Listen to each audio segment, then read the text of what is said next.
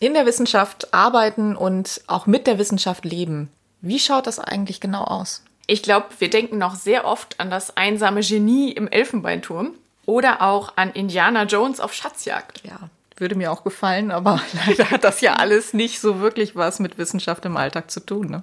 Und darum wollen wir hinter die Kulissen der Wissenschaft als Beruf schauen. Klingt schon faszinierend, aber mir ging es dann auch darum, auch mal den Alltag zu zeigen und auch mal so die, nicht nur die Sonnen, sondern auch die Schattenseiten. Genau. Das heißt, wir sprechen mit Forschenden verschiedener Disziplinen über ihre Wege in die Wissenschaft, über Umwege, die sie vielleicht mal genommen haben, über Kaninchenlöcher, in die man fallen kann mhm. und über manchmal prekäre Arbeitsverhältnisse. Wir haben Menschen mit ganz unterschiedlichen Geschichten und auf unterschiedlichen Karrierestufen bei uns zu Gast. Und wir, das sind zwei Historikerinnen, nämlich Julia Gebke und Julia Heinemann. Und wir berichten live aus, aus dem, dem Elfenbeinturm.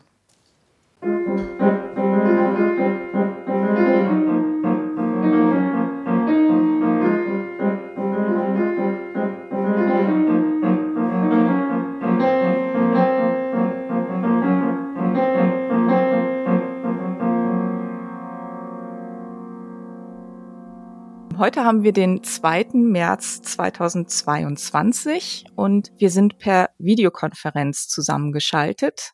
Diesmal sitzt Julia Heinemann in Wien, ich selber sitze auch in Wien und dann haben wir noch Benedikt Ehinger zu Gast aus Stuttgart. Benedikt Ehinger hat das in Deutschland noch sehr junge und ausgesprochen interdisziplinäre Fach Kognitionswissenschaften an der Universität Osnabrück studiert und wurde dort auch promoviert. Im Anschluss hat er als Postdoc in den Niederlanden in Nijmegen am Donders Institute for Brain Cognition and Behavior gearbeitet. Seit 2020 ist er Juniorprofessor mit Tenure Track, also mit der Option auf Entfristung und weiteren Ausbau seiner Juniorprofessur zur Professur. Von Norddeutschland und den Niederlanden aus hat es ihn nun damit nach Stuttgart verschlagen, und zwar genauer an das Zentrum für Simulationswissenschaft und an das Institut für Visualisierung und interaktive Systeme. Thematisch ähm, geht es bei ihm ganz grob gesprochen um die Nachvollziehung unserer Augenbewegungen, also sowas wie Eye-Tracking kennt vielleicht der eine oder die andere. Und dann aber auch vor allem darum, was unsere Gehirne da im Hintergrund noch alles damit machen und was das so treibt. Also Hirnaktivitäten und ist auch ein ganz, ganz großer Punkt dabei ja, erstmal herzlich willkommen. Ich hoffe, das habe ich jetzt, wie gesagt, ich habe sehr grob runtergebrochen, so halbwegs äh, richtig gesagt, aber du kannst mich natürlich gerne jederzeit korrigieren. Wie fing das denn alles an bei dir? Also wie bist du überhaupt in die Wissenschaft gekommen und dann auch auf dieses Fach Kognitionswissenschaften? Wie bist du darauf gestoßen? Ja, das ist, äh, da muss ich natürlich weit zurückgehen äh, in meine Bachelor-Zeiten. Und äh, tatsächlich, ich weiß jetzt nicht, ob das der beste Ort ist, sowas zu verraten, aber meine Mutter hat mir meinen Studiengang ausgesucht. Ich wollte nicht was machen mit, äh, mit Biologie, mit Psychologie und mit Informatik. Das hat mir alles immer sehr gut reingepasst. Es gibt ja diese grüne Bibel und da hat meine Mutter durchgeguckt und hat dann unter der Psychologie die Kognitionswissenschaften entdeckt und dann stand da dran Biologie, Informatik, äh, Psychologie und dann natürlich noch Philosophie, Mathematik und künstliche Intelligenz. Und äh, ja, dann habe ich mir das angeguckt und stellt sich raus, dass so äh, in, in Osnabrück ist äh, dieser Bachelorstudiengang.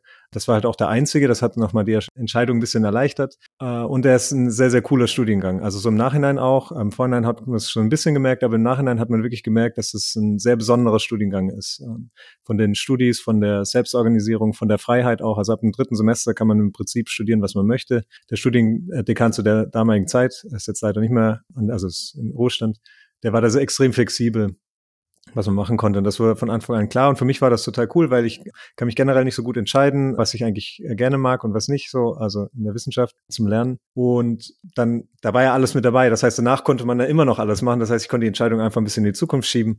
Bisher mache ich das immer noch so. Mal gucken. Vielleicht kriege ich ja irgendwann den, den Tenure-Track und dann kann ich mich entscheiden, was ich eigentlich machen möchte. Nein, das ist natürlich mit einem Augenzwinkern jetzt. Ja, klar. Aber genau, äh, so bin ich dann zur Kognitionswissenschaft gekommen. Da spezialisiert man sich natürlich dann auch. Also das waren dann ein paar Bereiche einfach irgendwie spannender als andere. Also zum Beispiel ist Linguistik, Sprachforschung ein, ein sehr großer Teil von Kognitionswissenschaften. Das war auch in Osnabrück. Aber es war ein Teil, den ich relativ schnell dann äh, gesagt habe, ja, ich machen jetzt erstmal andere Sachen äh, und auch die Neurobiologie ist zum Beispiel nicht so stark in Osnabrück, also wirklich von der von den biologischen, von den äh, Neuronen, von den Zellen aus und bin dann gelandet in mehr der, sagen wir mal, Systemebene, wo es darum geht, äh, mit EEG oder mit äh, FMRT dann halt große Aktivitäten vom, vom Gehirn quasi zu sehen, also große Zusammenhänge versuchen zu, zu verstehen. Okay, kannst du kurz erklären, was ist EEG oder mhm. FMRT? Also EEG ist äh, die Hirnstrommessung und da klebt man quasi Elektroden aufs, äh, auf, sitzt in der Zwischenzeit eine, eine Kappe auf und dann Elektroden und die messen dann Spannungsunterschiede im Gehirn und dann das Gehirn macht sehr, sehr viele Sachen gleichzeitig. Es gibt ja sehr, sehr viele Neuronen. Aber jede davon hat eine kleine elektrische Aktivität und wenn die alle gleichzeitig quasi feuern, dann kann man am, am Kopf außen dran, kann man das messen. Man kann sich das so vielleicht so ein bisschen so vorstellen wie ein, wie ein Fußballstadion. Äh, jedes, äh, jeder Mensch in einem Fußballstadion ist ein, ein Neuron und äh, jeder redet mit den anderen, aber sobald ein Tor fällt, dann sagen alle das Gleiche und das quasi, man hält so ein Mikrofon über das Stadion und das ist das, was dann eine Elektrode, EG-Elektrode wäre. Also das Minimum sind schon, dass so 50.000 Zellen gleichzeitig feuern quasi. Okay. Aber wir haben, wir haben genug. Also Ja. Genau. Äh, und FMRT ist Magnetresonanztomographie. Die, die grundsätzlich, das kennt man vielleicht aus dem Krankenhaus. Ähm, das ist eine total coole Technik, wo kleine Wasserstoffmoleküle angeschwungen werden und dann die Magnetfelder von sehr, sehr vielen, wir haben ja zum Glück sehr viele Wasserstoffmoleküle im Gehirn, die werden dann gemessen. Der Vorteil davon, von dieser Methode ist, dass sobald man ein bisschen oxygeniertes Blut im Gehirn hat, das haben wir eigentlich immer, weil das oxygeniertes Blut heißt einfach nur, dass das, das Sauerstoff dran gebunden ist, dann ändert sich, ändert sich, wie die Magnetfelder schwingen auf eine Art und Weise. Also die, äh, die verlieren dann quasi schneller ihren, ihre Magnetisierung, die man gegeben hat. Und das kann man dann messen. Und was das bedeutet, ist, dass wenn ich mehr Sauerstoff ins Gehirn reinkriege, dann kann ich einen Unterschied im, im Signal messen. Und ja, das ist, das funktioniert so gut, dass man das sogar Submillimeter äh, genau im Gehirn quasi messen kann. Und das war das, was ich in meinem Postdoc versucht habe zu machen. Und Wissenschaft, war das so dein, also war das die Idee von Anfang an, dass du das weitermachen willst? Also es war irgendwie schon immer, immer eine Idee. Ich weiß aber nicht, ich habe natürlich auch schon mal drüber nachgedacht, wo das eigentlich herkommt. Also meine Familie ist äh, sehr naturwissenschaftlich und auch sehr künstlerisch tatsächlich. Also meine Mutter ist Künstlerin und mein Vater ist äh, Biolehrer gewesen, aber meine Mutter hatte vor, hat sie eine chemisch-technische Assistentenausbildung gemacht und war dementsprechend halt wir haben immer über Naturwissenschaften geredet am Tisch. Also unsere Tischgespräche, ich habe drei Geschwister, äh, die sind äh, alle in der Wissenschaft, äh, nicht in der Wissenschaft, aber alle in Naturwissenschaften. Ja, die sind schon halb, halb legendär. Also es ist wirklich, äh, wir reden über alles Mögliche. Und daraus hat sich sicherlich dann das Interesse an dem, an dem Naturwissenschaftlichen sehr stark gezeigt. Und ich hatte die Möglichkeiten, es gab Begabtenförderung bei uns, äh, wo man sehr viel Einblick dann in sehr naturwissenschaftliche äh, Fächer, also auch in viele andere Sachen, aber es war halt viel mathematisch, physikalisch so kam halt alles zusammen. Das Interesse war da. Ich habe, ist ganz interessant eigentlich, weil ich Bio abgewählt habe, aber jetzt trotzdem in einem relativ Bio-Bereich auch bin. Und äh, im Studium in Osnabrück ist es relativ, äh, ist man relativ eingebunden auch, was Forschung selber schon angeht. Also mal die, die Sache, die ich in der Bachelorarbeit äh, mitbearbeitet habe, ist tatsächlich auch dann fünf Jahre später oder so veröffentlicht worden. Also es hat ein bisschen mhm. gedauert. War Teil von einem größeren Projekt und so, aber das ist cool, wenn man da von Anfang an in der Forschung war. Dann bin ich auch in der Arbeitsgruppe geblieben und auch Teile aus meinem Master hatte ich, das war halt auch einfach großes, großes Glück und Zufall, dass ich die dann auch veröffentlichen konnte. Und das, das äh, ja, dann hat man schon einen riesen Einblick in die Wissenschaft. Das hat mir gut gepasst. Die Wissenschaft war insofern, Fortuna war mir hold, war sehr gut zu mir und dann lief das so ein bisschen. Okay, also ein Interesse schon, aber einfach auch dann Chancen, die sich ergeben haben, Möglichkeiten.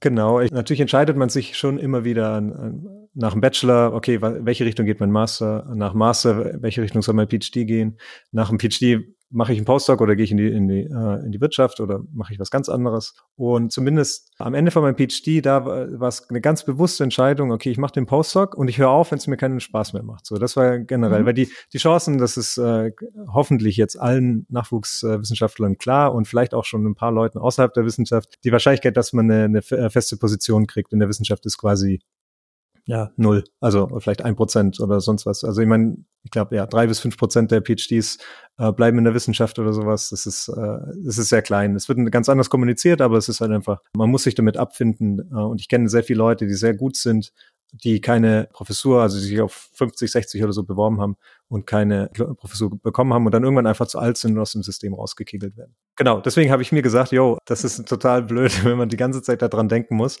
Ich, ich mache, solange es mir wirklich Spaß macht und dann, wenn es mir keinen Spaß mehr macht, dann suche ich mir was anderes, weil es gibt sehr, es gibt super viele sehr spannende Sachen. Also ich habe jetzt ein bisschen mehr Kontakt mit den Leuten halt, die dann in die Industrie gegangen sind. Was sie machen, ist zum Teil einfach auch cooler als das, was man in der Wissenschaft machen kann oder anders cool. Äh, und natürlich andere Zwänge unterlegen, äh, andere Bedingungen etc. Aber äh, das heißt aber auch, so ein Wechsel ginge relativ einfach so, oder verstehe ich das falsch? Weil also zum Beispiel Geschichte, da ist man dann schon, man ist dann so spezialisiert und gerade in diesem Bereich, dass es dann relativ schwer ist, irgendwo anders unterzukommen, weil es gibt einfach dann nichts anderes, was passt oder was gut passt. Also ich glaube, da ist die Kognitionswissenschaften halt extrem große Vorteile. Alle müssen Mathematik, alle müssen Informatik machen. Sie können alle programmieren eigentlich, äh, die rausgehen. Spätestens nach Master auf jeden Fall. Zusätzlich ist natürlich ein Standbein davon ist die äh, Neuroinformatik und neuronale Netze, künstliche Intelligenz äh, ist auch ein Teil von Kognitionswissenschaften. Das ist in aller Munde. Das braucht jeder. Also das gibt es einen extremen Mangel zurzeit an, an Angestellten. Deswegen würde ich, also ich weiß es natürlich auch nicht, aber ich würde denken, ich hätte wenig Schwierigkeiten, woanders auch, auch einen Job zu kriegen. Ja, da beneiden wir Leute aus anderen Disziplinen immer so ein bisschen drum, weil wir so das Gefühl haben, auf uns wartet niemand. Nee. Ja, das kann ich gut verstehen. Es äh, ist ein sehr technisches äh, Ding. Und es ist tatsächlich im Bachelor ist es die häufigste Frage, ja, was mache ich denn danach damit? Und das hat auch was, weil es halt kein klares Bild gibt. Es ist extrem divers, wo die wir, wir nennen uns die Coxis, äh, wo die überall sind, äh, gelandet sind. In drei Wochen oder so ist so eine Alumni-Veranstaltung und die reden wirklich, das ist von Flüchtlingshilfe, Veganerbund, so äh, ganz weit weg Sachen zu bei DeepMind, äh, bei Google, also oder Facebook, was auch immer, irgendwo in der künstlichen Intelligenzabteilung, in der Sprachübersetzung, was ich was, äh, irgendwo trifft man immer wieder so einen, der auch mal oder eine, die Kognitionswissenschaft studiert hat und dann hat man direkt die Verbindung, weil das halt, ja, wie gesagt, super cooler Studiengang, super enge Verbindung zwischen den Coxis. Uh, ja. Coxis, alles Coxis, klar. Ja. ist ein Begriff, ja. Und kannst du ein bisschen beschreiben, wie dein Arbeitsalltag so aussieht? Vielleicht können wir uns dann besser vorstellen, was die Kognitionswissenschaft auszeichnet. Sehr schwierige Frage. Also ich kann von meinem Arbeits äh, ähm, reden, aber was die Kognitionswissenschaft ausmacht, das ist ein extrem äh, interdisziplinäres oder äh, ähm, zwischendisziplinäres äh, Feld.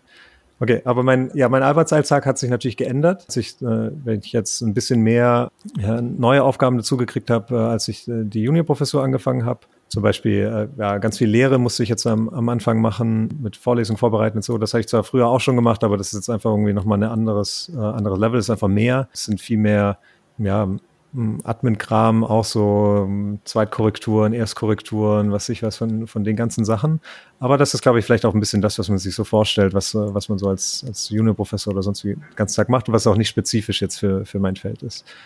Was ich ganz viel mache jetzt in Corona, das hat da eigentlich ganz gut funktioniert, ist, äh, dass wir ganz viele Datenanalysen machen. Das heißt, wir haben irgendwelche EEG-Daten äh, in Gehirnstromdaten, in irgendwelchen Experimenten äh, oder auch in natürlichen Umgebungen oder sowas aufgenommen, haben auch vielleicht in manchen Fällen auch diese Augenbewegung dazu und dann, ja, jetzt muss man die irgendwie zusammenbringen, jetzt muss man irgendwie gemeinsam analysieren. Es ist auch nicht so, ich habe das ja vorhin erklärt mit dem mit dem Tor, wenn das Tor fällt so. Bei EG muss halt nicht nur ein Tor fallen, sondern etwa so 100 oder so, dass man halt aus der aus der Noise ähm, äh, was was rausziehen kann. Und das muss man aber alles machen und das die bisherigen Methoden, die wurden, was die allermeisten benutzen, ich sage das jetzt mal sehr überspitzt, die wurden in den 30er, 40er Jahren schon erfunden und schon benutzt, weil das ist im Endeffekt einfach den Durchschnitt berechnen über alle, alle Fälle. Also es ist vielleicht nicht verwunderlich, dass das so, so alt ist, aber da geht noch mehr und da, da muss man auch, um spezielle Probleme zu beheben, muss man halt auch einfach bessere Analyseverfahren und so entwickeln. Und das ist das, was ich jetzt auf jeden Fall zurzeit sehr viel mache. Also die, die Arbeit, die ich mache, ist äh, relativ viel so äh, Zeitreihen, sagt man, glaube ich, auf Deutsch, Time Series Analysen mhm. und Statistik äh, ist ein ganz großer Teil von dem, was, was ich mache. Und dann, es sind zum Teil auch äh, Implementierungssachen, also dass ich jetzt tatsächlich wirklich einfach programmiere und ich, ich bin großer Verfechter von äh, Open Source und von Open Science in, in, äh, generell und dementsprechend habe ich auch meine eigenen Tools, die ich dann weiterentwickeln werde, wo ich dann aber auch viele Sachen einfach ausprobieren kann. Äh, was passiert denn eigentlich? Ich simuliere mir irgendwelche Daten und dann gucke ich, was passiert, wenn ich die Methode verwende, wenn ich die Methode verwende, welches ist die effizienteste, welche hat vielleicht in diesem Fall Probleme, welche hat in dem Fall Probleme. Also das ist von meiner Wissenschaft, die ich zurzeit mache, relativ viel. Und dann aber auch, äh, auch so ein bisschen, ja, irgendjemand kommt zu mir her und hat irgendein so Datenset, äh, weil sie irgendeine Frage beantworten wollen dann helfe ich bei, bei der Analyse quasi. Das ist ein anderer Teil. Und dann habe ich natürlich auch meine eigenen Fragen, die ich in, in behavioralen, das heißt einfach nur Reaktionszeitexperimente oder welchen Stimulus, äh, welches Bild wählen die Versuchspersonen aus äh, oder auch in dann den ganzen EG und Eye-Tracking-Experimenten dann verfolge. Das ist jetzt Corona-bedingt und dadurch, dass ich ein neues Labor aufbaue, parallel natürlich noch nicht alles passiert, aber wir sind kurz davor, dass das Labor nur nach, nach nur eineinhalb Jahren Entwicklung, dass, dass wir die ersten Daten aufnehmen können. Mhm. Aber es ist, ja, Okay, zwei Fragen. Ähm, Open Source oder Open Science. Vielleicht kannst du das nochmal kurz erklären. Das können wir, glaube ich, nicht voraussetzen, dass alle unsere HörerInnen das wissen. Heißt, dass du viele, möglichst viele deiner Daten frei im Netz zur Verfügung stellst, damit andere Wissenschaftler, Wissenschaftlerinnen auch damit arbeiten können, oder? Genau, das ist der eine Teil, das sind die, die Forschungsdaten, dass die alles, äh, und dann, die müssen natürlich auch aufgearbeitet werden. Das ist gar nicht so einfach, von jemand anderem die Forschungsdaten zu benutzen, wenn der äh, oder die sich keine Mühe gegeben haben, das mhm. zu machen. Dann ist es aber auch viel einfach Analyseskripte, also die, den, den Programmiercode, den man benutzt, mhm. den zur Verfügung zu stellen und bei mir jetzt vielleicht nochmal äh, speziell ein bisschen mehr, auch äh, wirklich dann nicht nur den den Code zur Verfügung zu stellen, sondern auch eine wirklich eine Toolbox, dass ich quasi wie ein Programm runterladen kann, jetzt mal salopp gesagt, und äh, dass andere Leute dann auch wirklich auf ihren Daten das eigenständig machen können. Und da zählt natürlich dann ganz viel auch Dokumentation, Tutorials, Klärung etc. dazu und auch gebe auch ab und an Workshops äh, zu der Software und so. Das gehört mhm. dann alles dazu. Es wird dann vielleicht ein Teil Lehre, aber. Okay. Und das, die andere Frage noch war das Labor. Also ihr habt auch, wir, wir sind immer noch fasziniert von Laborarbeit, Julia und ich, weil jetzt wir feststellen, dass Naturwissenschaftler immer vom Labor erzählen und das so ein seltsamer Ort zu sein scheint. Manchmal also, in Kellern. Ja, oder oft in Kellern. Oft in Kellern. Was passiert in eurem Labor? Also wenn ihr diese Messungen macht, dann arbeitet ihr mit Menschen, denen ihr diese Elektroden auf den Kopf packt. Ganz genau. Also unser Labor ist tatsächlich auch im Keller. es hat keine Fenster. Aber das ist auch gar nicht so schlecht, weil zum Beispiel der Eye-Tracker, der arbeitet mit Infrarot ähm, und dann ist alles Sonnenlicht von außen ist immer ein bisschen schlecht. Und äh, man möchte auch, dass die Versuchsperson, man muss sich so, meistens so vorstellen, das ist jetzt so ein, ein kognitionspsychologisches äh, Labor, ein eher typisches. Man hat zwei Kammern, das eine äh, ist so ein bisschen eine kleine Kammer, da steht meistens dann ein Bildschirm drin und ein Tisch und ein Stuhl, da sitzt dann die Versuchsperson. Und dann gibt's quasi die Kontrollkammer, von der man dann das Experiment kontrolliert, wo dann die ganzen Computer stehen, wo man, vielleicht hat man auch noch eine Kamera, wo man das EEG äh, überprüft, dass das, dass es nicht irgendwelche Elektronen ausfallen oder sonst irgendwas. Und dann kommt die Versuchsperson halt rein, man begrüßt sie, sie füllt verschiedene Datenschutzerklärungen etc., Einverständniserklärungen aus. Man macht vielleicht ein paar Augentests oder sonst irgendwas, weil es ganz viel um visuelle Perzeption bei uns geht, also um Sehen geht.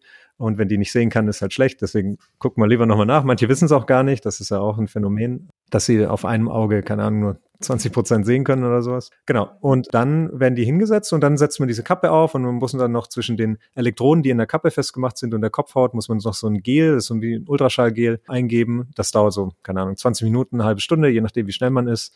Und äh, dann ist man bereit, das EEG zu messen. Und dann wird die Versuch Versuchsperson in den Raum geführt und äh, das Experiment wird quasi gestartet. Und dann werden diese automatisch quasi durch das Experiment durchgeführt. Und ich denke, das sind so 95 Prozent aller Experimente. Und dann gibt es natürlich ganz viel Variationen, je nachdem, was genau man machen möchte. Okay, jetzt kann ich mir das konkreter vorstellen, wie das aussieht. Aber das heißt, ihr seid auch viel, ihr arbeitet viel im Team, oder? Hm, also die Messung alleine durchzuführen ist eigentlich nicht möglich. Also in, insofern ja. Da gibt es dann immer PhD-Studenten, Masterstudenten, Hiwis, die das dann machen, beziehungsweise also Jetzt muss ich mich ja umgewöhnen, weil ich nicht mehr so viel mithelfen kann, einfach weil es zeitlich dann irgendwann nicht mehr passt. Aber gerade so eine Einweisung oder sowas, das würde ich dann auch nochmal geben. Oder das, das wirklich, das ist ja auch ein Training von den, von den äh, MitarbeiterInnen. Und jetzt gerade beim Aufbau zum Beispiel bin ich auch ganz, äh, ganz viel beschäftigt. Ich habe einen, einen sehr guten Hiwi und mit dem zusammen baue ich jetzt gerade quasi das alles auf, kaufe die ganzen Geräte etc. Muss sie alle Sachen synchronisieren. Die Gehirnaktivität ist ja auf, auf äh, Millisekundenskala. Dementsprechend muss man alle wir haben mehrere verschiedene Computer, die muss man halt alle sehr gut zeitlich in Einklang bringen. Die Analysen sind natürlich auch immer in, im, im Team auf eine Art und Weise. Also gucken eigentlich, ich kenne das nicht, dass, dass einer ganz alleine was analysieren würde, außer dass er ist jetzt schon ein Prof oder so, äh, sondern dass dann immer, dass man irgendwie gemeinsam drauf guckt und gemeinsam einen Plan macht. Ähm, in meinem Fall halt jetzt mit den PhD-Studenten oder mit den Master-Bachelor-Studenten. Äh, und beim Publizieren ist auch eher zusammen oder ist das auch mal, dass man was alleine publizieren darf? Also man darf das auch alleine publizieren, das ja. sind dann meistens eher theoretische Arbeiten. Also okay. jetzt wirklich sowas äh, Empirisches mit EEG-Daten selber aufgenommen oder sowas, wüsste ich nicht. Also zwei ist das Minimum. Dann hat der PhD halt die ganze Arbeit gemacht und die Prof hat dann am Ende den theoretischen Input noch dazugegeben. So. Also es ist selten, dass es mehr als zehn sind oder so, aber in sehr komplexen, also die Analysen, die können extrem komplex sein. Und wenn man dann zum Beispiel noch MRT kombiniert mit EEG oder sowas, äh, dann braucht man halt sehr viel verschiedene Experten, die in allen Bereichen halt irgendwie mithelfen. Und am, jetzt gerade, ich war ja am, am in den Niederlanden, das hatte ich erzählt, das ist wirklich ein Forschungsinstitut, das ist ein bisschen anders als eine Uni. Da gibt es eigentlich kaum Lehre, die die machen. Und die ganze Forschung, ich finde das immer sehr inspirierend, ist, ist sehr cool organisiert, weil halt alle das gleiche Equipment benutzen. Normalerweise in, in Deutschland ist es meistens so, dass jedes Labor sein eigenes Equipment hat. Und in den Niederlanden, da ist es halt alles, das ist ein bisschen wie eine, eine, eine Fabrik, also eine, da, das, das alle Abläufe sind da genormt quasi. Die Versuchspersonen, die werden über ein System angeheuert, das muss man nicht mehr selber machen. Die kommen da rein, es ist alles, äh, werden Empfang genommen, reingesteckt, ist alles getaktet gebucht und etc. Und da kriegt man natürlich dann einen super coolen Support, weil es dann halt äh, hauptangestellte Leute gibt, nur für eine Technologie. Und das ist natürlich äh, total cool. Da kann man dann Fragen gehen. Okay, aber Deutschland ist noch nicht so weit. Hm, das gibt's vielleicht vereinzelt. Ich weiß nicht, vielleicht an Max-Planck-Instituten eher, das ist eher vergleichbar. Mhm. Aber das ist halt, also ein Max-Planck-Institut ist halt auch ein Forschungsinstitut, die dann andere, ganz andere Ressourcen haben. Und es geht vermehrt dahin, dass man auch wirklich die äh, Geräte etc. teilt und gemeinsam Sachen macht. Also da gibt's schon Labore, gerade in Stuttgart gibt's ein paar, das äh, Virtual Reality Labor oder es gibt auch ein Labor für, für Muskelmessung also elektrische Aktivität von Muskeln. Und in meinem Labor zum Beispiel, ich habe das von Anfang gesagt, dass ich das halt auch den niederländischen Gedanken, sage ich jetzt mal, äh, nach Stuttgart bringen möchte und habe dann auch mit mit anderen Leuten, mit die mit meinem Equipment dann Sachen messen, also mit dem Fraunhofer Institut hier oder mit der Linguistik, da gibt's auch einen Juniorprofessor, ähm, mit dem wir Sachen messen werden, genau. Das heißt aber auch, das war jetzt schon äh, quasi in dieser Juniorprofessur war eigentlich schon klar, man wird da, also es ist eine Aufgabe, das Labor aufzubauen oder überhaupt erstmal eins dann zu gründen. Oder war das irgendwas, was du mitgebracht hast und gesagt hast, hier, das will ich machen? Genau, eher das Zweitere. Also die, mhm. diese Juniorprofessur ist von den seltenen Ausschreibungen, die es in diesem Bereich gibt, so zwei im Jahr oder sowas, nochmal ganz selten, dass sie extrem offen war von der, von der Ausschreibung. Im Vorhinein hatte ich das, das Glück, dass ich zufälligerweise einen kannte, der da jemand kannte und äh, der mir dann auch gesagt hat, es gibt keinen internen Kandidaten so. Das ist schon mal sehr gut. Ich, ich habe keine Ahnung, wie die Prozentzahl sonst ist, aber da war es ganz klar, okay. Da kann, muss man vielleicht noch erklären, oft mhm. gibt es bei Ausschreibungen oder es kann sein, dass es schon, schon interne Kandidaten für eine Stelle gibt und die mhm. müssen aber ausgeschrieben werden. Oft solche Stellen, gerade wenn die Teil des öffentlichen Dienstes sind und dann bewirbt man sich sozusagen ins Nichts herein, weil eigentlich sowieso schon klar ist, wer die ja. Stelle bekommt. Und dann sind die Stellen aber auch im, im Prinzip ja schon auf die Person zugeschnitten. Das erkennt man dann ja auch immer ganz gut am Profil, das ausgeschrieben ist, ja. Ich denke auch. Also mein Gefühl ist, dass es auf professoraler Ebene ein bisschen weniger ist als auf Postdoc-Ebene zum Beispiel, aber genau. Und dann, ja, die haben sehr breit eingeladen. Ich habe mich ex explizit nicht damit beschäftigt, wer da eingeladen worden ist, weil das mich sonst, ich habe von einer gehört und dann dachte ich schon, oh Gott, da habe ich ja gar keine Chance. Äh, die hat zum Glück einen MRT-Scanner gebraucht, äh, den es in Stuttgart halt so nicht gibt. Ich war dann die billigere Variante. So ein EG-System ist nicht ganz so teuer wie so ein MRT. Und dann habe ich, das war von mir aus dann, dass ich ganz klar gesagt habe, nee, ich will auf jeden Fall ein Labor. Meine Arbeit ist halt Teil theoretisch äh, Implementation, also Programmieren, neue Tools entwickeln, Datenanalyse und zum Teil Teil aber auch ganz klar empirisch, dass ich Fragen nachgehe, dass ich äh, neue Daten mit mir aufnehme. Und von dem, was du jetzt beschrieben hast, klingt es doch nach einem recht geradlinigen Weg und auch einem so, also ein Karriereverlauf, der relativ smooth erscheint so. Also ich meine, du bist jetzt zwei Jahre nach Abschluss der Dissertation, bist du auf einer Tenure-Track-Stelle wie es idealerweise ja auch sein sollte. Aber wie es idealerweise, aber in, in Fach Geschichte ja. kann ich sagen, Nein. passiert das im Grunde nie. Nein. Gab es auch Momente, wo du gedacht hast, oh, ich lasse es vielleicht doch einfach sein oder wo Projekte äh, nicht so gelaufen sind, wie du das dachtest? Oder ist es tatsächlich so smooth, wie es uns jetzt erscheint? Also ich glaube, im Vergleich zu, zu manchen anderen äh, Vitae ist es schon sehr, sehr smooth, auf dem Papier auf jeden Fall. Es gibt natürlich immer irgendwelche Rückschläge oder sonst irgendwas oder ganz Projekte, die halt, also mein erstes Projekt, in dem ich mein PhD angestellt worden war, da da lief quasi fast nichts. Also das war wirklich, das war das ist eine lange Geschichte. Ich weiß auch nicht, ob ich das jetzt so aus, äh, aus aber es hat verschiedenste Gründe gehabt und dann habe ich einfach andere Sachen halt gemacht und ich hatte immer die Möglichkeit, da relativ flexibel ranzugehen und ich hatte auch immer relativ viele Projekte gleichzeitig so ähm, so im Laufen um genau diese Themen habe ich jetzt ein Seminar gegeben letztes Semester. Der Kurs hieß How Not in, in Klammern Not to, to, to Do Science. Und es war schon in manchen Sitzungen war das schon so, dass am Ende die Stimmung wirklich im Keller war, weil das halt, yo, nichts reproduziert, äh, repliziert, nichts kann man reproduzieren. Äh, irgendwie das, was wir uns forschen oder so in der kognitiven Psychologie, macht eh alles keinen Sinn. Und ja, genau. Und das war so ein bisschen so, yo, okay. Aber das ist wichtig, dass Studierende so einen Ort haben, finde ich, ja. wo man auch das, äh, also ich zumindest hatte auch mal so Zeiten, wo ich so im Masterstudium, wo ich so dachte, boah, diese ganzen Diskussionen, die führen ja irgendwie ins Nichts. Man kann ja nichts richtig machen und so. Ja.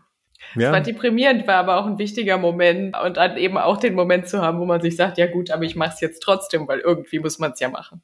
Das hat mir auf jeden Fall geholfen.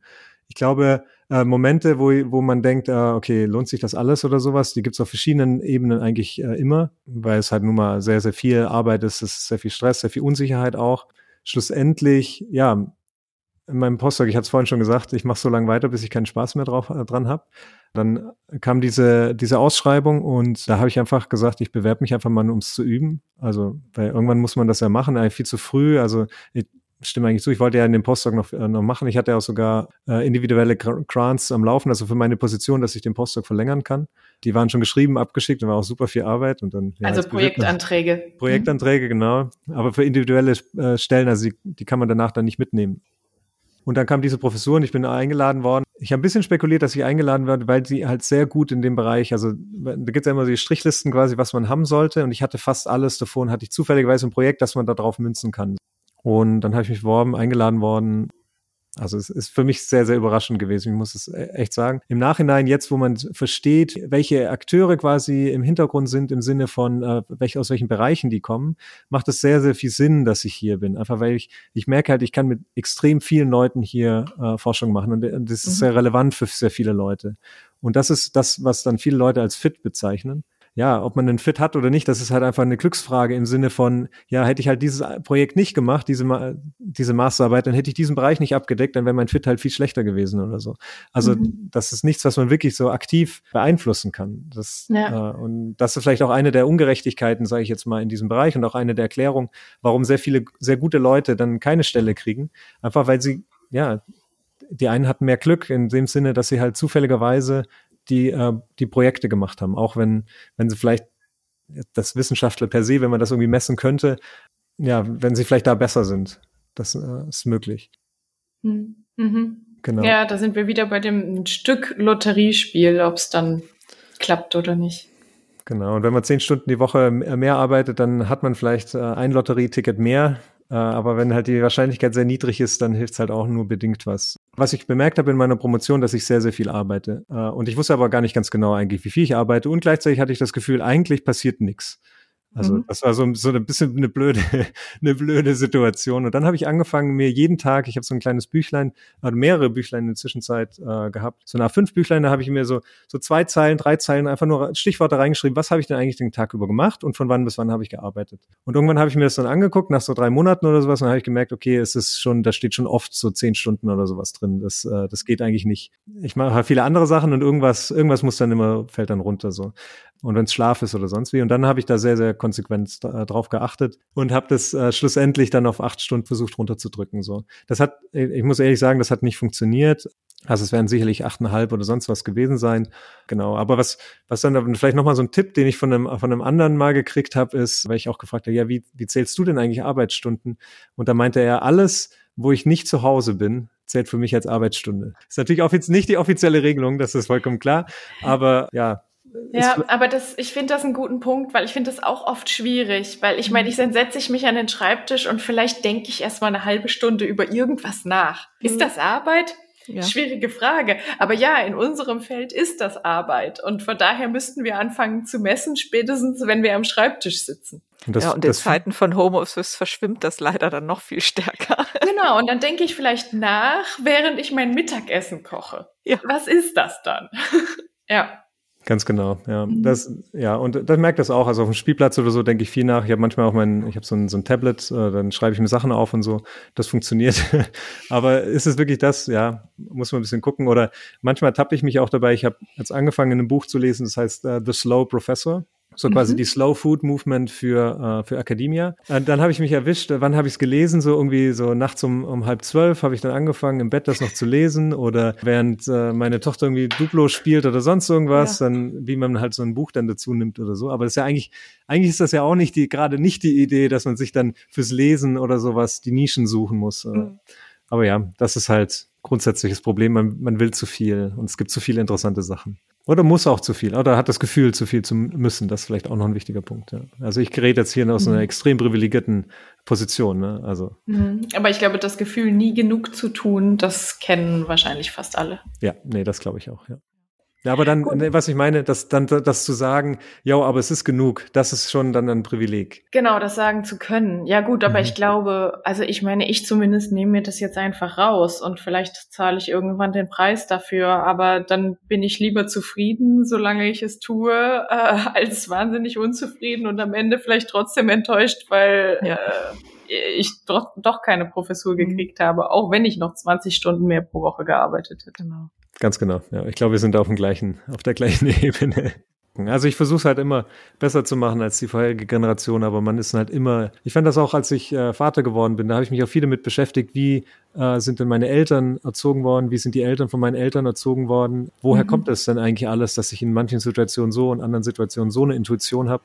Und das Gleiche mhm. für die Wissenschaft auch. Jede Generation verbessert äh, die Wissenschaft, glaube ich. Also die Methoden werden besser, die Open Science oder sowas, das gab es halt vor 30 Jahren, gab es nicht die Möglichkeiten, aber da gab es auch nicht die Awareness dafür.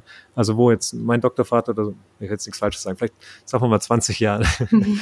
da, da war das halt ein anderes, eine andere mhm. Umgebung mhm. dafür. Das stimmt, aber ich bin manchmal nicht so sicher, ob die Wissenschaft besser wird. Also, weil wenn ich mir angucke, der Druck der, der Druck, Output zu generieren, der Druck zu publizieren, messbare Ergebnisse zu haben und so, der steigt ja schon sehr. Und ich meine, wir müssen natürlich auch irgendwas produzieren. Also äh, irgendwie werden von Steuergeldern bezahlt und so. Also es geht auch darum, dass wir natürlich irgendwie forschen und das irgendwie der Gesellschaft zugutekommt. Aber für die Geschichte kann ich sagen, es gibt extrem wichtige Bücher, zum Beispiel Forschungsprojekte, die vielleicht vor 20 Jahren gelaufen sind oder vor 30 Jahren und die würden heute nicht mehr laufen, weil die Leute so lange daran gearbeitet haben, die hätte niemand mehr finanziert. Und, und das sind extrem wichtige äh, Meilensteine gewesen für die Forschung. Und äh, die werden heute, die entstehen einfach nicht mehr. Das stimmt. Also da, da, das stimmt vollkommen, als dass jetzt jemand sagt und äh, hinsteht und sagt, yo, ich habe hier ein Buch, da habe ich die letzten zehn Jahre dran gearbeitet.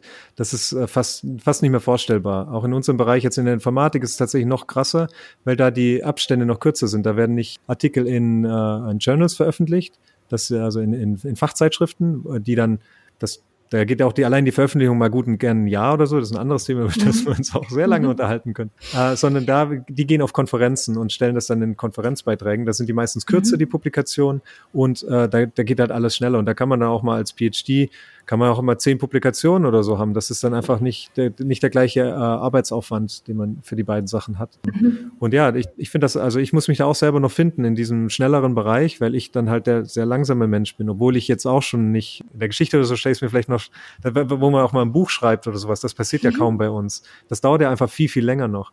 Und äh, ich stimme euch vollkommen zu. Ich, äh, das ist auf jeden Fall eine Entwicklung, die muss irgendwie gestoppt werden. Und das, hat auch keinen Sinn, weil das ist auch keine besten Auslese mehr oder es ist auch keine, nicht die besten Drittmittelprojekte werden gefördert oder so, sondern es ist noch mehr Lotterie, weil es zu viele Leute für zu wenig Geld gibt. Und dann versucht man halt irgendwie irgendwelche Kriterien zu finden oder sonst irgendwas, äh, aber es hilft halt nichts. Also es gibt halt da nicht das eine Kriterium, das dann äh, den Weizen vom Spreu trennt. Ja. Ja, es, es suggeriert uns Transparenz, aber es ist es nicht. Das ist ja. irgendwie. Im Endeffekt muss die Gesellschaft, mhm. glaube ich, akzeptieren, dass halt Forschung, dass, dass man Forschung nicht optimieren kann, dass man es halt nicht, man kann das nicht wie ein, wie irgendein Business irgendwie führen und sagen, jo, jetzt geht's da lang, jetzt geht's da lang oder so, sondern man muss extrem viele Freiräume eigentlich haben. Äh, also insofern stimme ich da mhm. vollkommen zu. Eine viel stärkere Grundausstattung, das ist, glaube ich, das, was äh, hilfreich wäre. Und dann aber halt, es muss auch ein Kulturwandel her, genau das, was du sagst. Ähm, ja, man hat diesen Stress auf jeden Fall. Ich finde, was sich auf jeden Fall doch schon mal wieder, also es ist, da, in insofern ist es schlechter geworden, aber jetzt in den letzten Jahren, vielleicht hänge ich mehr auf Twitter ab und kriege mehr davon mit, aber gibt es mehr, äh, dass, dass die Leute drüber reden. Ich meine, ich bin Hanna, ist jetzt, ist nicht super alt und das Problem gibt es mhm. natürlich schon sehr viel länger. Äh, wir reden hier in dem Podcast darüber. Äh, ich glaube schon, dass das, dass das sehr viel mehr präsent ist als noch ja. vor fünf Jahren oder so. Ja, du, du hast es eh schon so ein bisschen angesprochen, so diese prekären Arbeitsverhältnisse. Und jetzt bist du irgendwie auf so einer Zwischenstufe, ne? Also Juniorprofessur, so ganz gesettelt bist du noch nicht. Es ist, es geht noch ein Weg. Und andererseits ist es aber schon ein Stück mehr Sicherheit, was viele anstreben. Wie fühlt sich das an, so ein bisschen zwischen den Stühlen da jetzt zu sitzen? Also wäre natürlich also hast cool. Hast du schon das Gefühl, es passt jetzt oder? Also äh, die Regel von meinem Postdoc gilt immer noch, wenn ich keine Lust mehr drauf habe, dann mache ich gut. was anderes.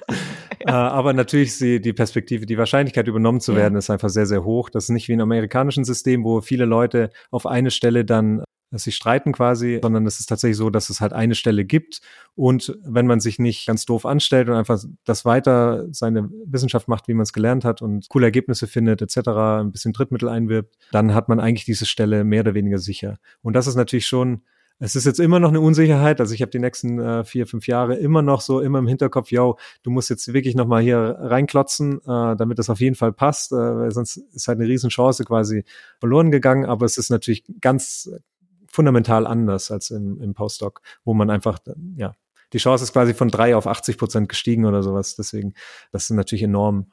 Aber ja, man sitzt zwischen den Stühlen, das stimmt schon. Und ähm, darf ich dich was Privateres, Persönlicheres fragen? Klar. Wir wissen jetzt schon, auch dadurch, das darf ich vielleicht verraten, dass wir den Termin einmal verschieben mussten, weil deine Tochter krank war und es auch um Betreuungsmöglichkeiten ging und so weiter. Also du hast eine Familie offensichtlich, ähm, du arbeitest sehr viel, du bist von Osnabrück in die Niederlanden und dann nach Stuttgart gegangen. Das sind jetzt keine gigantischen Distanzen, aber das bedeutet ja wahrscheinlich, hat Umzüge bedeutet und so. Wie schaffst du es so, ja, Privatleben und wissenschaftliche Arbeit zusammenzubringen oder vielleicht auch besser auseinanderzuhalten. Das ist ja, das sind die beiden Herausforderungen, glaube ich, die man hat.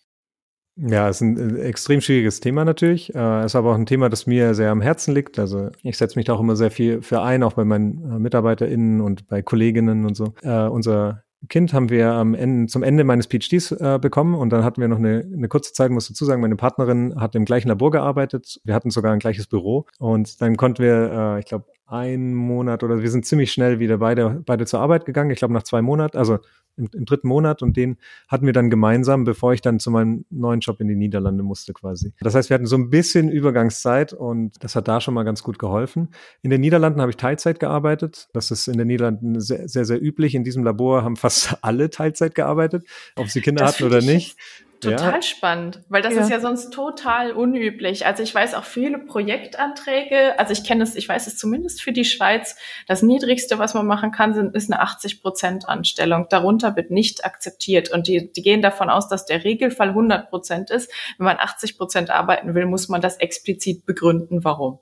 Nee, ist äh, da auf jeden Fall ganz anders. Ich habe das von Anfang auch sehr klar kommuniziert und das war mir aber dann, als es um, äh, als um fünf mein Chef damals äh, auf die Uhr geguckt hat, gesagt, jo, ich muss jetzt gehen, ich muss mein Kind abholen. Da war mir auch schon klar, okay, das ist cool, da wird viel Wert drauf gesetzt. So.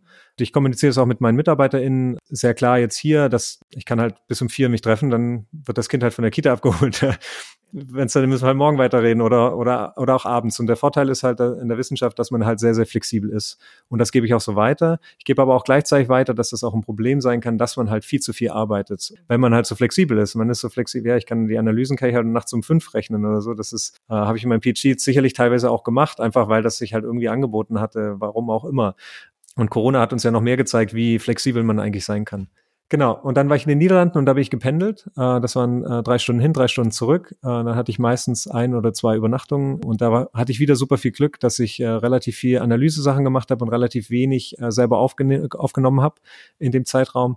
Und dann konnte ich, konnte ich das auch gut dann im Zug einfach durcharbeiten und konnte mir das halt einteilen. Aber es muss ganz klar sagen, diese Nächte, wo ich halt nicht da war, das war natürlich schon super hart für meine Partnerin. Also das ist, äh, ist viel härter als für mich. Ich konnte natürlich dann ausschlafen, durchschlafen äh, und, und solche Sachen. Habe dann aber da natürlich auch viel mehr gearbeitet als, als die acht Stunden. Also es waren dann meistens, ja, ich habe halt so versucht, so viel wie möglich dann da konzentriert zu arbeiten, dass ich dann ganz viel übernehmen konnte und ganz viel Zeit mit meinem Kind verbringen konnte. Und jetzt in Stuttgart ist es anders, da habe ich eine volle Stelle, war auch eine lange Diskussion, muss ich ehrlich sagen, wie man es jetzt macht und wie man es nicht macht. Es ist extrem unüblich, dass man eine Juniorprofessur auf, auf Teilzeit macht. Es gibt den Deutschen Hochschulverband, den DHV, der berät quasi ProfessorInnen die haben quasi gesagt, dass sie wegen Teilzeit, dass ich diese Person, dass ich der erste Mann war, der nach Teilzeit gefragt hatte. Dass es sonst die Frage nur von Frauen kommt quasi. Und dass sie aber generell empfehlen, Vollzeit zu machen.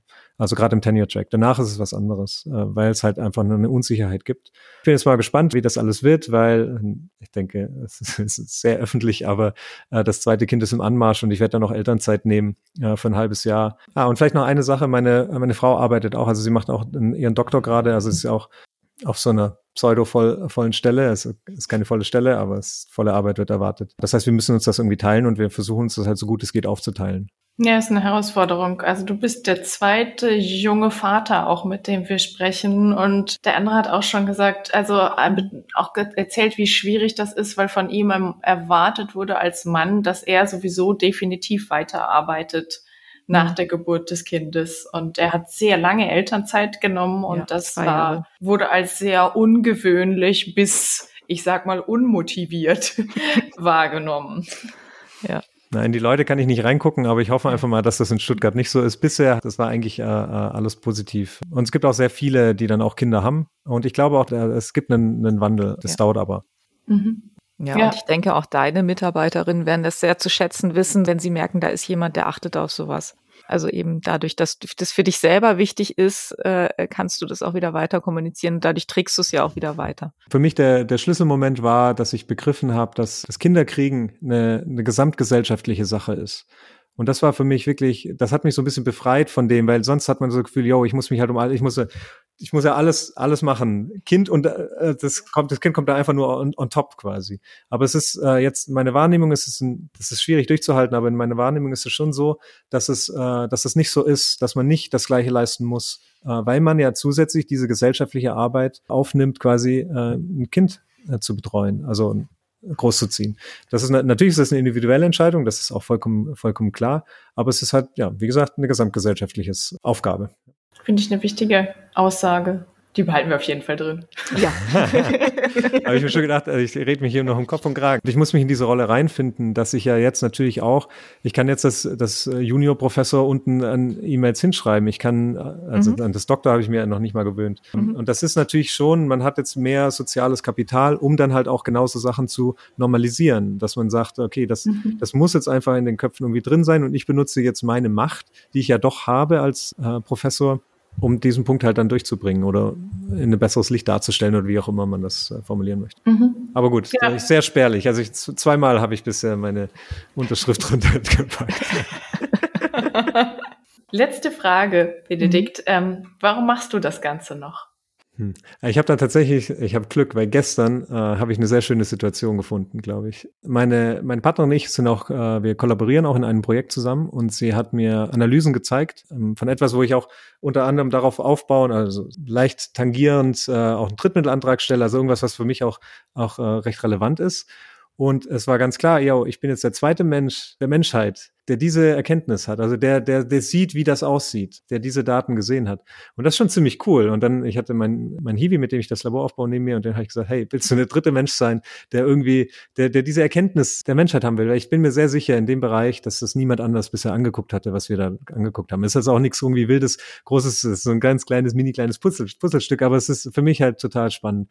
Und das ist wieder so ein Moment, den ich total cool finde. Und dann gibt es viele Momente auch mit Studierenden zusammen oder so, wenn man, wenn man merkt, okay, die haben es jetzt gecheckt. Das ist irgendwie cool. Ich mag diesen Moment von, hey, krass, ja, die können das, äh, die können das weitermachen, die können das weiterentwickeln. Und dann, ja, sobald es wieder geht auf Konferenzen oder so, mit den ganzen, ja, wie, wie sagt man da, ja, WissenschaftlerInnen äh, abzuhängen und mit denen über diese ganzen. Mit den Coxys. Mit den Coxys zum Beispiel auch, genau. Aber dann auf so detailliertem Level irgendwas zu diskutieren und zu verstehen und äh, das ist irgendwie, vermutlich ist es nicht einmalig, aber diese Kombination ist sehr einmalig, glaube ich. Also ich, mhm. ich persönlich mag halt alle Bereiche sehr, sehr gerne. Die, die Wissenschaft, die Forschung selber, die Lehre mag ich auch sehr gerne, die, und auch dann dieses, dass man die Möglichkeit hat, eins zu eins, dann auch bei Masterarbeit, Bachelorarbeiten, Promotion, Supervisor zu sein und das zu diskutieren und das gemeinschaftlich äh, zu finden, das ist halt irgendwie, ja, ich finde das total cool.